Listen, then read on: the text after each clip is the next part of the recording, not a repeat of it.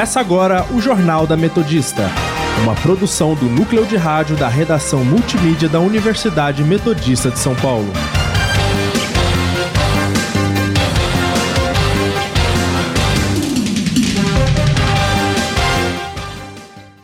Boa tarde, eu sou Miguel Rocha. Agora são 5 horas e está começando o Jornal da Metodista. Dividindo a bancada comigo está Sofia Villanueva. Boa tarde, Miguel. Boa tarde, ouvinte. Você pode nos seguir pelo Instagram, arroba portal RROnline ou arroba Sônica Metodista e também na Rádio Sônica pelo Spotify.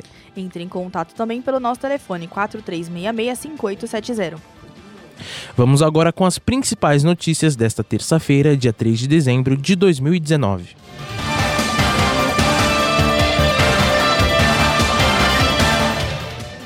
Anvisa aprova a liberação da venda de produtos à base de cannabis na, no Brasil. Diretório Nacional do PSL confirma punições a 18 deputados ligados ao presidente Jair Bolsonaro. A aposentadoria militar sem idade mínima é aprovada no Senado. Confira os boletins do clima, trânsito e indicadores econômicos com nossos repórteres trazendo as últimas informações. E no nosso quadro Giro pelo ABC, os destaques dos principais jornais da região. Economia. O PIB brasileiro cresceu 0,6% no terceiro trimestre, na comparação com o segundo trimestre, puxado pelo consumo das famílias e pelo investimento privado, segundo divulgou o IBGE nesta terça-feira. Em valores correntes, o PIB totalizou 1 trilhão 842 bilhões de reais. Já em relação ao terceiro trimestre do ano passado, o crescimento foi de 1,2%, a 11ª alta consecutiva nesta base de comparação. Esse resultado mostra uma leve aceleração na trajetória de recuperação da economia entre julho e setembro, embora ritmo fraco e mais lento do que se esperava no começo do ano.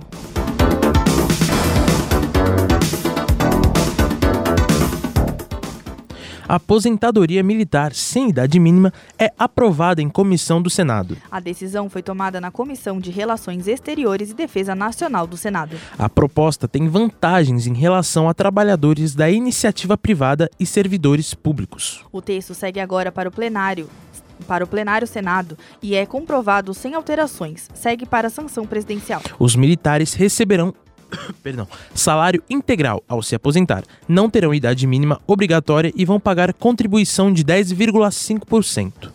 Com esses benefícios, a economia com a reforma militares vai cair de 97,3 bilhões para 10,45 bilhões de reais em 10 anos. Agora, entrevista do dia.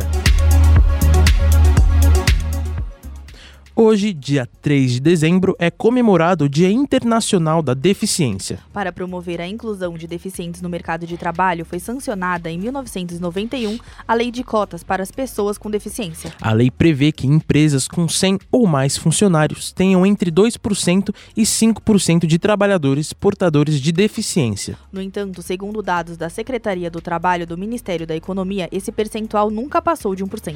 Para falar sobre isso, está ao vivo com a gente agora professor Giva Álvares, presidente da Fundação Pode Saber. Boa tarde, professor. Boa tarde, boa tarde a todos, a todos que nos ouvem. É, qual a importância da lei de cotas para os deficientes? A lei de cotas é importante não só para a pessoa com deficiência, mas para todos aqueles que, imaginando uma corrida de 100 metros, não largam todos na mesma linha. Então, a, a lei de cotas, ela tem por objetivo justamente fazer com que milhões de brasileiros consigam é, começar a correr, ou seja, ter as mesmas oportunidades largando um ao lado do outro. Nós sabemos que, por exemplo, as pessoas com deficiência, elas acabam sendo prejudicadas não só por uma questão de preconceito, porque infelizmente a sociedade brasileira acaba considerando que a pessoa com deficiência não é capaz de, né? E eles são muito capazes, quando nós trabalhamos com pessoas com deficiência, nós percebemos que eles são como nós. Eles são, eles precisam de é, é, coisas específicas, tratamentos específicos, mas na verdade a diversidade compõe todo o universo que na soma engrandece o trabalho, principalmente na empresa. Né? As empresas que cumprem as leis de, a lei de cotas, percebem quando elas têm essa diversidade dentro da empresa, o quanto que ela cresce, porque quem é o gestor da empresa, quando se depara com a pessoa com deficiência, ela, ele se torna um melhor gestor, porque ele começa a entender as dores, ele tem um processo de valorização da diversidade. E a pessoa com deficiência, no, dentro da empresa, ela percebe que ela é capaz de fazer um trabalho igual a uma pessoa que não tem nenhum tipo de deficiência, seja motora, intelectual ou física, né?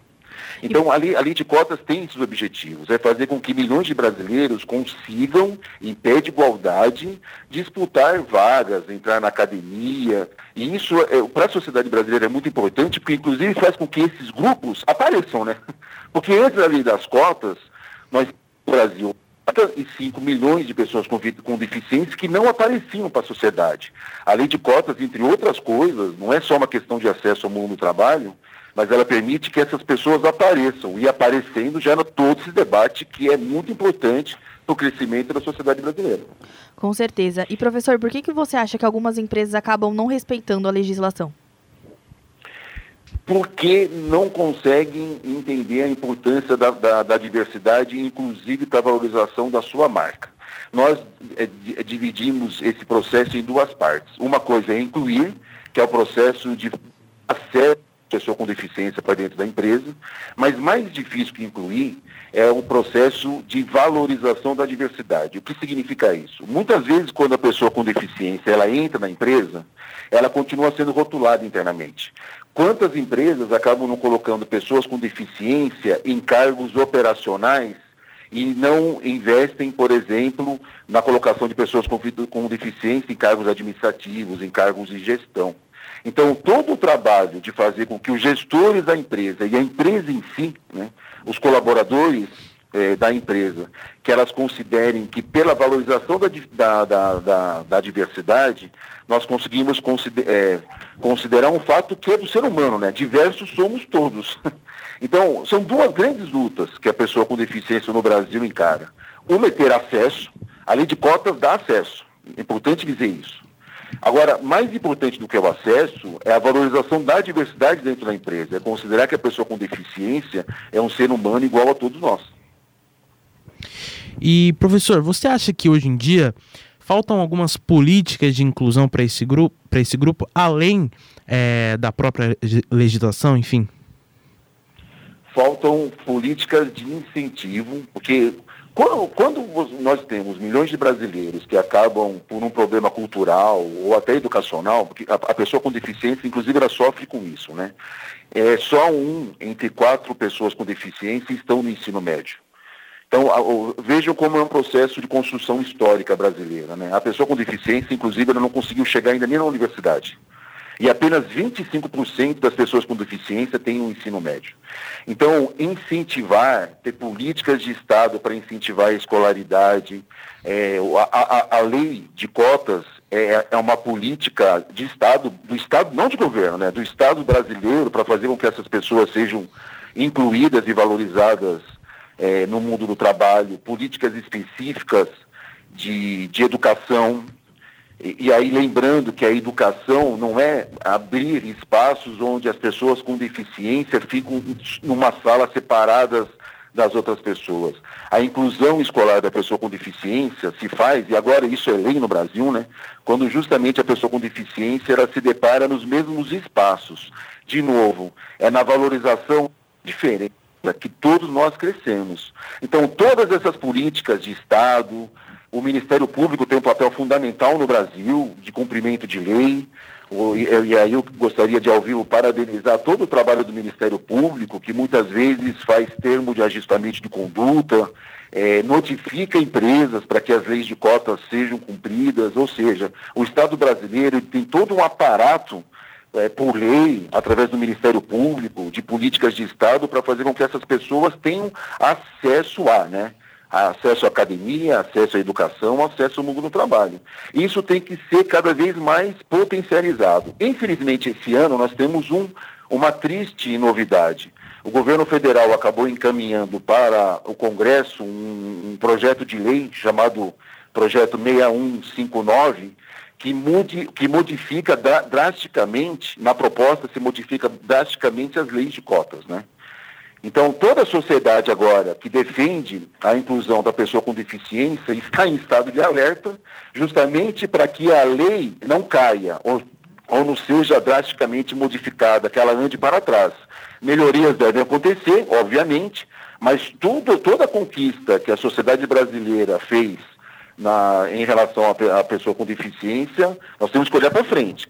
Tem, temos que pensar em novas conquistas e não voltar para trás, como é esse projeto de lei que eu citei agora há pouco. Bom, professor, eu agradeço o tempo, a disponibilidade em falar com a gente. Um assunto muito importante que a gente conseguiu tirar bastante coisa legal dessa entrevista. Muito obrigado, viu? Muito obrigada, professor. Obrigado, um abraço a todos vocês. Agora são 5 horas e 12 minutos e a gente acabou de falar com o professor Giba Alvares, presidente da Fundação Polisaber. Política. Ministro da Justiça e Segurança Pública, Sérgio Moro, afirmou nesta terça-feira que o presidente Jair Bolsonaro é uma pessoa muito íntegra e todo mundo que o conhece atesta isso. O ministro também disse que as coisas mudaram no governo federal e que as lideranças estão dando bons exemplos. As declarações foram feitas durante o evento de combate à corrupção, promovido pela Controladoria Geral da União em Brasília. Moro também disse que o Brasil tem uma herança cultural de problemas com regras estabelecidas, mas que não pode pensar em punição e sim em incentivo a fazer a coisa certa. O ministro da Infraestrutura, Tarcísio Freitas, também elogiou as ações de combate à corrupção do governo e que o mercado está começando a perceber novos ventos. Meio Ambiente.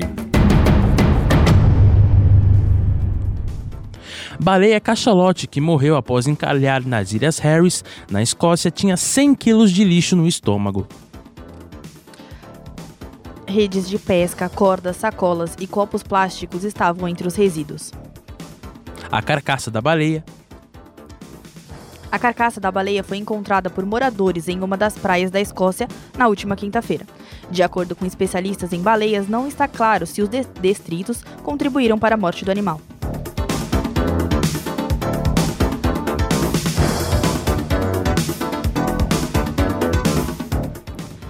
Presidente. Internacional. Presidente dos Estados Unidos Donald Trump considerou as declarações do presidente francês Emmanuel Macron sobre a OTAN muito ofensivas. Em entrevista coletiva junto ao secretário da organização, o mandatário americano disse que as críticas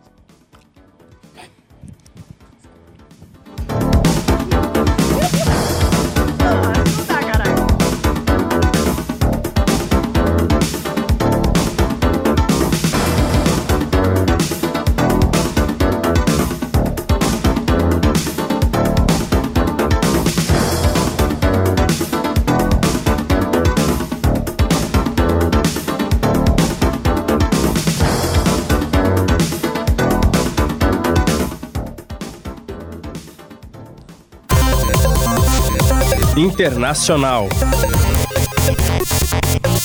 Presidente dos Estados Unidos Donald Trump considerou as declarações do presidente francês Emmanuel Macron sobre a OTAN muito ofensivas. Em entrevista coletiva, junto ao secretário da organização, o mandatário americano disse que as críticas, além de ofensivas, são de um julgamento muito maldoso.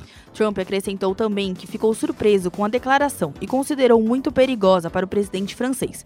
E concluiu, aspas, ninguém precisa mais da OTAN do que a França, fecha aspas. O presidente francês Emmanuel Macron afirmou na última quinta que a organização do Tratado do Atlântico Norte está em estado de morte cerebral. E lamentou também que as duas últimas cúpulas foram exclusivamente dedicadas a como aliviar o custo financeiro para os Estados Unidos, enquanto a questão estratégicas não foram resolvidas.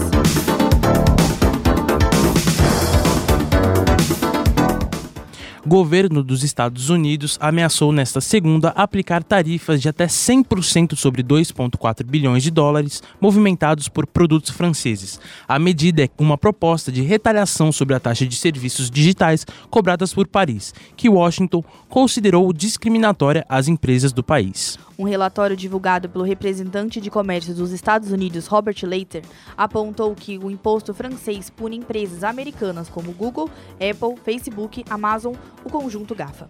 Leitzer comunicou que o anúncio, abre aspas, envia um sinal claro de que os Estados Unidos agirão contra tarifas digitais que discriminam ou impõem encargos indevidos a empresas norte-americanas, fecha aspas. A taxa francesa de serviços digitais, conhecidas como GAFA, foi promulgada este ano e impõe que um imposto de 3% sobre o faturamento de empresas de tecnologia na França. O imposto atinge empresas com uma receita anual de pelo menos 750 milhões de euros, cerca de 380 milhões de dólares, em suas atividades globais.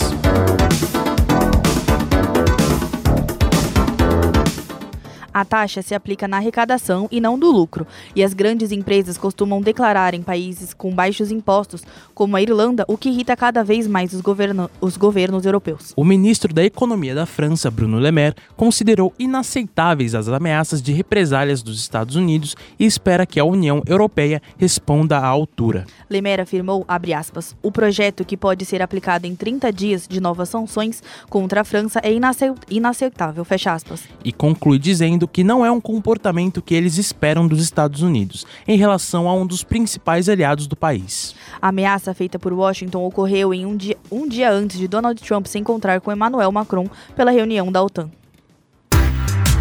Previsão do tempo.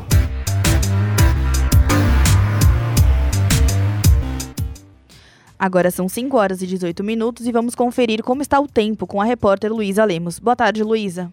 Boa tarde, Sofia. Boa tarde, ouvintes. E parece que a primavera está bem longe de vingar, não é mesmo? O frio chegou e ficou em São Bernardo do Campo. E hoje, segundo o Clima Tempo, a máxima é de 24 e mínima de 13 graus. Agora, no momento, com temperatura entre 19 e 18 graus. Pelo menos não há chances de chuva. Mas amanhã é bom preparar o guarda-chuva na bolsa, porque a chance de chuva é de 90%, com pancadas de tarde e à noite. E máximas de 27 graus e mínimas de 15.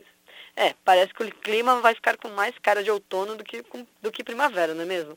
Volto com vocês aí do estúdio. Obrigada pelas informações, Luísa. Agora, Agora, a participação da nossa reportagem. Hemocentros sof sofrem com escassez na bolsa de sangue desde agosto. Confira na reportagem de Giovanni Rodrigues. Booktubers e bookstagrammers, como são chamados, começaram a se expressar pela internet numa renovação da profissão de crítico literário. O nicho, apesar de ainda pouco conhecido pelo público geral, acabou despertando interesse entre os leitores do mundo real. A fotógrafa Caroline Regina Gamba criou uma conta no Instagram específica para falar sobre livros este ano e conta por que tomou essa decisão. A maioria das pessoas que eu conheço não são de ler livros, ou então eles leem, mas não uma quantidade grande, não é uma coisa que faz muita diferença na vida deles. Leituras esporádicas. E eu senti sempre, sempre senti a falta disso, de ter alguém para conversar sobre livro. É um assunto que me interessa muito eu tenho uma grande paixão por livros. Eu sempre quis ter um espaço para poder falar sobre eles. A escritora Heloísa Galindo Garbino explica o que ajudou ela a levar em consideração para optar pelo Instagram como plataforma principal. Eu vi que eram poucas palavras, porque tem um limite, né? São poucas palavras, eu não preciso fazer uma coisa tão detalhada, eu só dou minha opinião e acabou. Então, assim, eu falei, perfeito, eu posso falar o que eu acho dos livros. Já a jornalista Bárbara Kraus escolheu o YouTube para falar sobre literatura e conta melhor por que quis se relacionar com o público por vídeos. E no YouTube eu tinha retorno, eu tinha diálogo e de alguma forma aparecer em vídeo era uma coisa que eu nunca tinha pensado, né? Quando eu entrei em jornalismo, pensei em fazer impresso e eu me apaixonei por TV quando eu entrei no jornalismo, seja na parte técnica, seja no aparecer, mesmo no apresentar. E eu percebi que o apresentar-se no YouTube cria uma empatia que é muito diferente dos textos. Então, mesmo hoje, eu sigo Instagrams literários, eu sigo YouTube, mas eu eu me conecto muito mais com as pessoas pelo YouTube do que pelo Instagram. As pessoas que eu me conecto no Instagram são pessoas que usam os recursos visuais, como os stories, como o IGTV. Então acaba que é uma plataforma que acabou me mostrando que funcionava melhor. A professora de língua portuguesa Ivana Colonhese Sanches explica por que, que esse trabalho pode ajudar a valorizar mais a literatura entre os jovens. Quanto mais pessoas conscientes puderem influenciar e instigar a leitura, principalmente principalmente nos adolescentes, tanto melhor. A leitura deve ser um vício. A jornalista e coordenadora editorial Carla Sacrato relata que os influenciadores são grandes parceiros na divulgação e sucesso de uma obra. Carla ainda fala que, apesar de ter o lado negativo, porque um livro nem sempre agrada a todos, o importante é ter mais pessoas com acesso à leitura.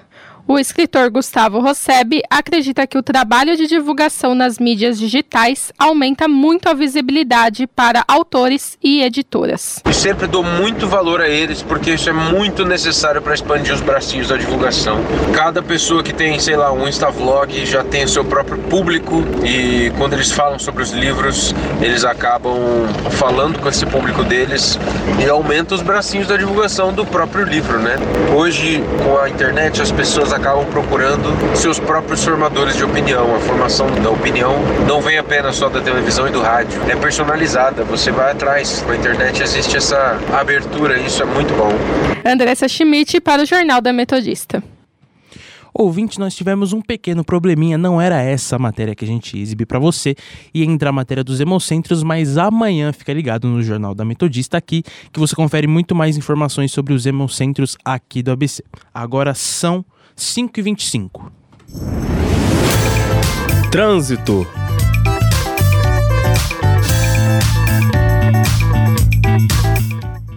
E nós estamos ao vivo com a repórter Amanda Caires, que nos conta como está a situação do trânsito na região do ABC. Boa tarde, Amanda. Boa tarde, Miguel. Boa tarde, ouvintes. Na Avenida Lions, sentido Pauliceia, o tráfego começa a ficar intenso a partir da travessa com a Rua 25 de Março até encontro com a Rua Comendador Pinote Mussolini. Já na Avenida Brigadeiro Faria Lima, sentido Via Anchieta, também encontramos trânsito intenso a partir do encontro com a Rua João Batista de Oliveira até encontro com a Rua Alameda Glória.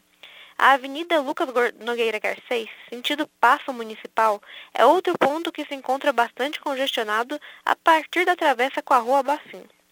Já na Avenida Doutor Rude Ramos, encontramos trânsito moderado em alguns trechos em ambos os sentidos. E a Avenida Senador Vergueiro se encontra tranquila também em ambos os sentidos, tendo tráfego moderado em alguns momentos. Já nas proximidades de São Bernardo, o trânsito se encontra moderado no momento.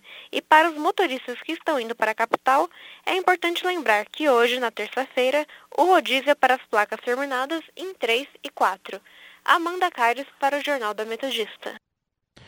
Lembrando que se você ouvinte quiser participar conosco e contar como está o trânsito no seu trajeto, é só entrar em contato com a gente no Instagram arroba portal rronline ou arroba Sônica Metodista e no telefone 4366 5870. Polícia Divergências nos depoimentos da polícia colocam dúvidas sobre as explicações da operação na favela Paraisópolis, que deixou nove mortos e 12 feridos. Os depoimentos obtidos pela Folha de São Paulo colocam dúvida se a tragédia ocorreu devido à suposta confusão gerada pelos disparos dos criminosos ou quando a polícia dispersou a multidão com uso de munição não letal. Integrantes da cúpula da Polícia Militar afirmam que somente após o término das investigações e com a ajuda dos exames de perícia será possível definir o momento exato dos pisoteamentos. A versão do caos sustenta pelo governo paulista é que na madrugada de domingo, policiais militares da Rocan iniciaram a perseguição a dois suspeitos de moto. O relato diz que os suspeitos avistaram o comboio da PM, fizeram uso de armas de fogo e a perseguição ocorreu até uma rua onde ocorria o baile funk.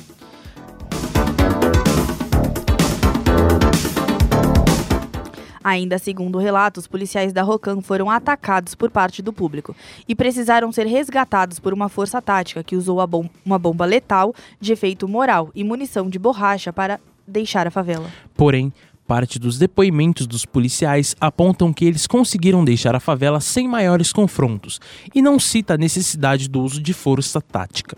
Ainda nessa versão, os policiais, já do, outro, já do lado de fora da favela, comunicaram um comandante da PM e retornaram ao local, quando viram um grande número de pessoas descontroladas e usaram cacetetes e munição química para dispersar a multidão. No mesmo registro, policiais afirmaram que os pisoteamentos ocorreram após o tumulto provocado pelos disparos dos suspeitos. Porém, um PM ouvido na investigação não cita nenhum em nenhum momento uma confusão generalizada após os disparos.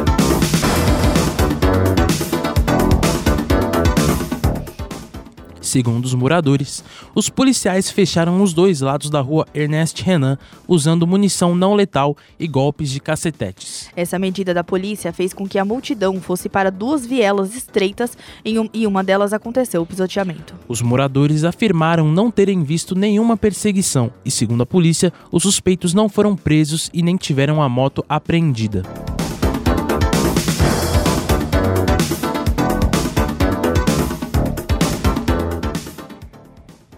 Saiba com a atualização dos indicadores econômicos com a repórter Caroline Repani, que está ao vivo e nos traz detalhes. Boa tarde, Carol.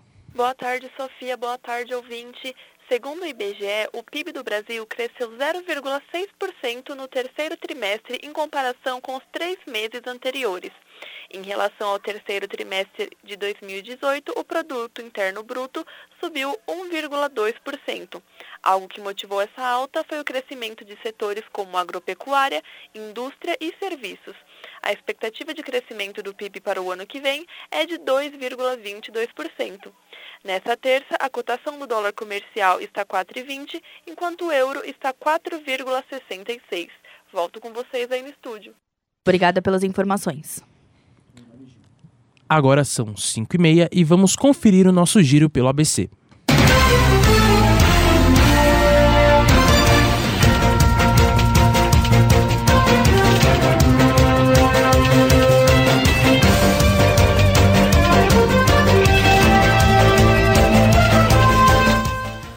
Rude Ramos Online, estudo, estudos feitos na Fundação Getúlio Vargas apontam que metade das mães que trabalham são demitidas. Diário do Grande ABC. Prefeitura gasta 380 mil reais em lixeiras subterrâneas que não podem ser utilizadas. Com a inauguração do COI, São Bernardo reduz casos de roubos, furtos de veículos e estupros.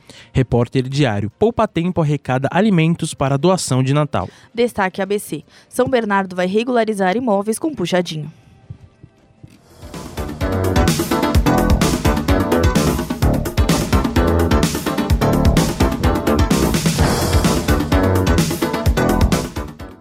Termina aqui mais uma edição do Jornal da Metodista. O jornal vai ao ar ao vivo todos os dias às 5 da tarde e reprisa às 9 da noite. E você, caro ouvinte, pode participar pelo telefone 4366-5870 e também no Instagram, arroba portal rronline ou arroba Sônica Metodista.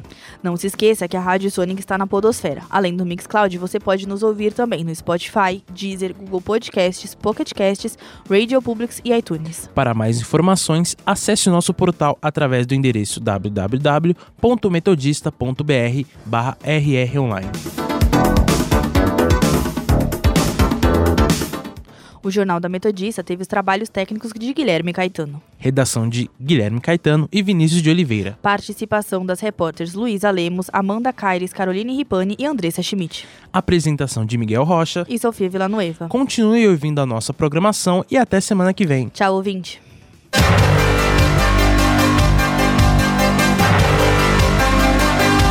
Termina agora o Jornal da Metodista. Uma produção do núcleo de rádio da redação multimídia da Universidade Metodista de São Paulo.